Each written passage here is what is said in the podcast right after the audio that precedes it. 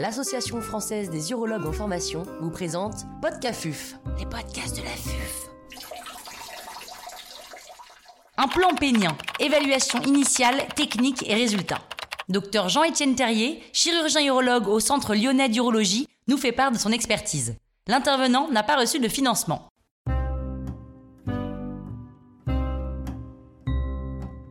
Quelle est l'évaluation initiale d'un patient pour un implant pénien Lorsque l'on reçoit un patient pour une future indication de prothèse pénienne ou d'implant pénien, il faut savoir que c'est un cheminement extrêmement progressif.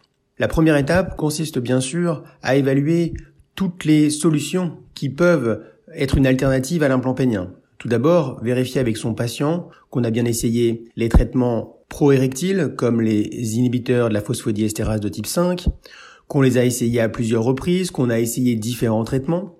Essayer également les injections intracaverneuses. Et pour cela, il faut être euh, vraiment persuasif avec les patients. C'est-à-dire que je pense qu'il est extrêmement compliqué d'envisager une chirurgie comme un implant pénien, qui est une chirurgie irréversible, sans avoir au préalable avoir essayé au moins une fois une injection intracaverneuse. Il est clair que les patients n'ont jamais envie de s'injecter le pénis de prime abord et que notre rôle est au moins de les convaincre d'essayer une fois. Et si ça ne leur convient pas, de passer à autre chose. Enfin, il est aussi capital que les patients aient entendu parler du vacuum, car c'est une alternative, et il serait vraiment dommageable pour le patient d'avoir un implant pénien sans avoir jamais entendu parler du vacuum.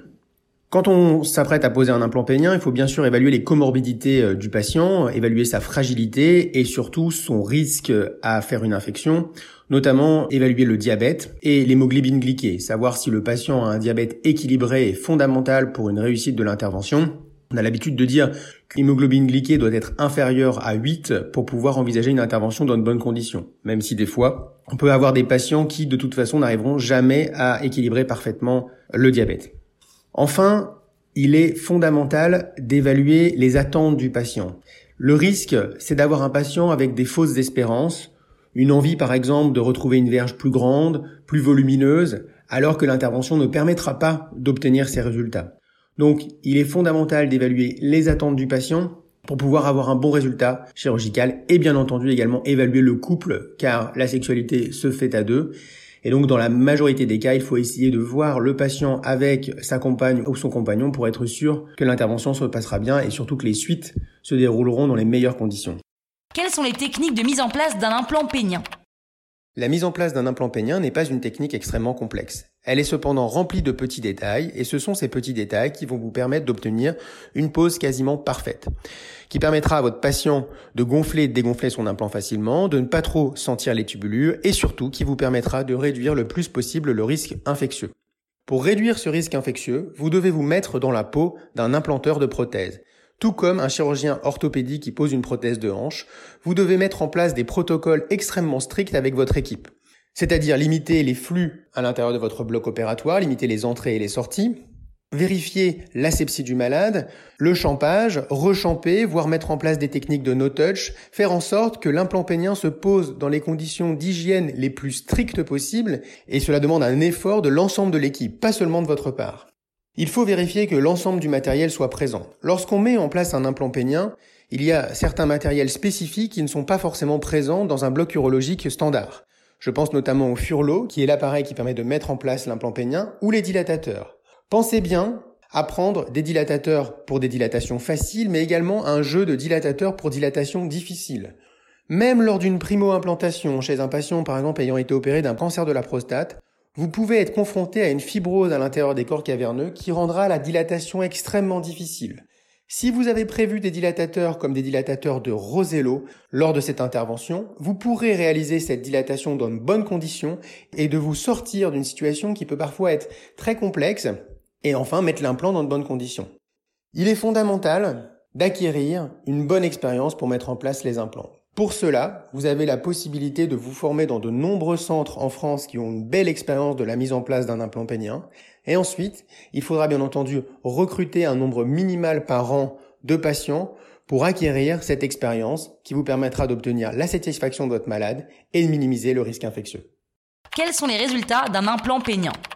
Le risque infectieux pour les équipes entraînées est évalué à 1 à 2% après primo-implantation. Vous devez bien entendu prévenir votre patient de ce risque et lui expliquer qu'en cas d'infection, l'implant peut être retiré, mais également, vous pouvez être amené à faire des techniques de sauvetage, c'est-à-dire enlever l'implant et le remettre dans le même temps. En termes de satisfaction, dans les études, on retrouve des taux de satisfaction de 90% chez les hommes et environ 90% chez les partenaires.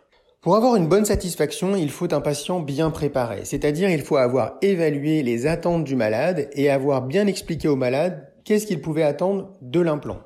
La principale source de mauvaise satisfaction, c'est le fait que le gland reste mou. En effet, les implants péniens sont à l'intérieur des corps caverneux et ne prennent pas le gland. Ce qui fait qu'en érection, vous aurez un gland plutôt mou et un gland mou a moins de sensibilité qu'un gland bien turgescent. Ce qui fait que ça a tendance à diminuer la sensibilité et faire que l'orgasme peut être un peu plus difficile à obtenir qu'avant. Donc les patients peuvent se plaindre d'une difficulté à obtenir l'orgasme. Vous devez avoir prévenu votre malade du fait que le gland sera mou. La taille de verge. Les patients attendent beaucoup en ce qui concerne la taille de leur pénis. Souvent, vous aurez en consultation des patients qui n'ont plus d'érection depuis plusieurs années, après prostatectomie radicale, après radiothérapie, hormonothérapie, diabète.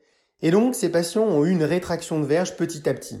Lorsque vous leur mettez l'implant, ils se disent qu'ils vont retrouver la taille d'avant. Et vous devez être extrêmement vigilant à ça. Les prévenir de ce fait, c'est-à-dire de leur mesurer la taille de verge en, en traction pour leur montrer ce qui est devenu leur verge. Exemple, vous mesurez une taille de verge en traction à 13 cm et vous dites à votre patient, voilà, en érection, votre pénis avec l'implant pénien ne sera pas beaucoup plus grand que cela. Et c'est fondamental parce que le patient s'attend à retrouver son érection d'avant avec sa taille de verge d'avant. Donc un patient bien préparé n'aura pas cette déception et donc vous aurez une satisfaction plus forte pour votre implant. Enfin, N'oubliez pas le couple. Vous allez mettre en place un implant pénien à un patient qui n'a pas eu de rapport souvent depuis plusieurs années. Et donc, la compagne parfois n'a pas eu de pénétration vaginale pendant plusieurs années également.